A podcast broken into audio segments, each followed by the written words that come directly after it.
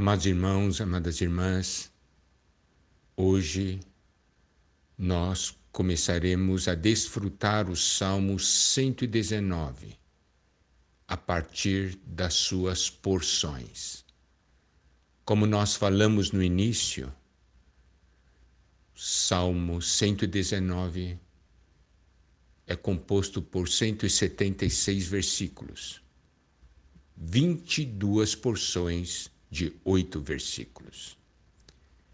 E cada porção corresponde a uma letra do alfabeto hebraico. Então, vamos começar com a primeira porção, os primeiros oito versículos, correspondente à letra hebraica Aleph. Esses primeiros oito versículos nos falam da bem-aventurança daqueles que andam na palavra de Deus e os resultados por andar na palavra. Você sabe, bem-aventurança é felicidade. Quando a palavra de Deus diz bem-aventurado, significa feliz. Então, nós podemos ver que a nossa felicidade está ligada à palavra de Deus. E os primeiros dois versículos de Salmo 119 falam de bem-aventurança. Que coisa maravilhosa!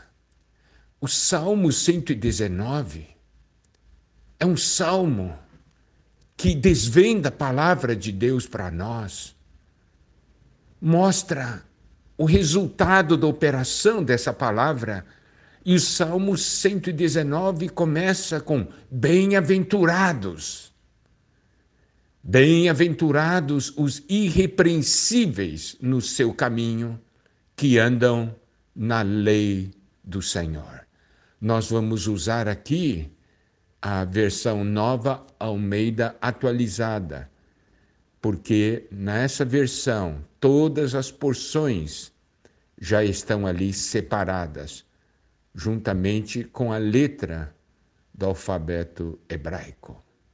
Então, o versículo 1 diz: Bem-aventurados os irrepreensíveis, felizes os irrepreensíveis, isto é, aqueles que são retos e são íntegros no seu caminho, que andam na lei do Senhor, que andam na palavra do Senhor.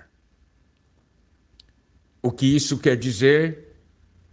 Quer dizer que quando nós andamos na palavra, nós somos felizes. Por que estamos felizes? Porque nós estamos conectados ao Senhor estamos ligados ao Senhor, estamos desfrutando do Senhor e nós ganhamos vida. Por isso nós somos felizes. A nossa felicidade não vem do mundo, das coisas desse mundo, vem de Deus e da Sua palavra. Versículo 2 também começa: bem-aventurados, felizes os que guardam os seus testemunhos e o buscam de todo coração. Aqui mostra que se eu guardo a palavra de Deus, eu sou feliz. E buscamos de todo o coração porque conhecemos o valor e porque nós desfrutamos. O versículo 3 nos mostra o resultado de nós andarmos na palavra. Versículo 3 diz: Não praticam iniquidade e andam nos seus caminhos. Olha só, se eu guardo a palavra de Deus, se eu ando na palavra de Deus, eu sou feliz, eu tenho desfrute, eu tenho paz. Eu estou conectado às coisas celestiais. Eu não pratico iniquidade porque eu não quero. Não é porque é proibido, ah, quer dizer que se não fosse proibido eu praticaria. Não, eu não pratico iniquidade porque eu não quero. Eu tenho o Senhor, eu tenho Sua palavra, eu tenho algo melhor. Por isso eu ando nos seus caminhos. Pelo fato de ter esse coração. Então, possuímos o desejo de viver essa palavra. Isso está no versículo 4 em diante. Tu ordenastes os teus preceitos para que cumpramos a risca. Porque o Senhor deu a sua palavra para nós, é para o nosso bem. A palavra nos dá força, a palavra nos cura. Então, toda vez que o Senhor fala conosco, toda vez que nós nos achegamos à palavra de Deus, nós precisamos tocar no coração de Deus. Deus quer que eu viva essa palavra, porque essa palavra vai me fazer bem. Mas eu conheço a minha condição, eu tenho fraquezas. Por isso, no versículo 5, ele diz: Quem dera fossem firmes os meus passos, para que eu observe os teus decretos. Ele está confessando, algumas vezes estou andando nesse caminho, mas meus passos não são firmes. Senhor, me ajuda. Eu sei da minha debilidade, você também sabe da minha fraqueza. Me ajuda. E continuando no versículo 6, diz: Então não terei de que me envergonhar quando considerar todos os teus mandamentos. Senhor, eu tenho fraquezas, firma os meus passos, que eu ande firmemente no seu caminho.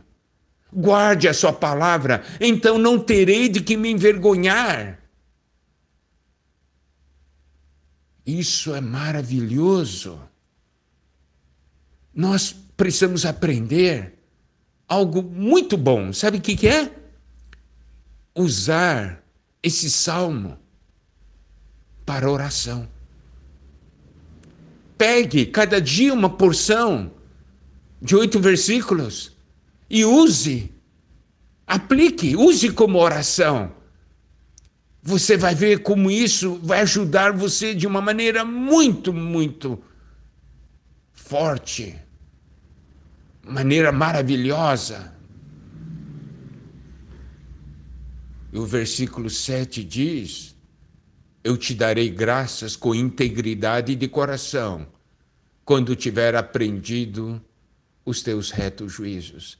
Senhor, quando tiver aprendido Sua palavra, quando tiver guardado a Sua palavra, eu te darei graças, Senhor Oh, porque isso vai me trazer, fazer tanto bem, vai me trazer tantos benefícios.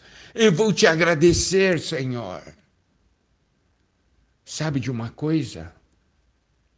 Deus não tem que nos agradecer por nós guardarmos a Sua palavra. Nós é que temos que agradecer a Deus por nós guardarmos a palavra dele. Por quê? Porque Ele nos dá a Sua palavra para que ganhemos vida. E é assim que nós devemos avançar. Maravilhoso. Bem-aventurados e repreensíveis no seu caminho, que andam na lei do Senhor. Bem-aventurados os que guardam os seus testemunhos e o buscam de todo o coração. Não praticam a iniquidade e andam nos seus caminhos. Tu ordenaste os teus preceitos para que os cumpramos à risca. Quem dera fossem firmes os meus passos, para que observe os teus decretos. Então não terei de que me envergonhar quando considerar todos os teus mandamentos. Eu te darei graças com integridade de coração quando tiver aprendido os teus retos juízos.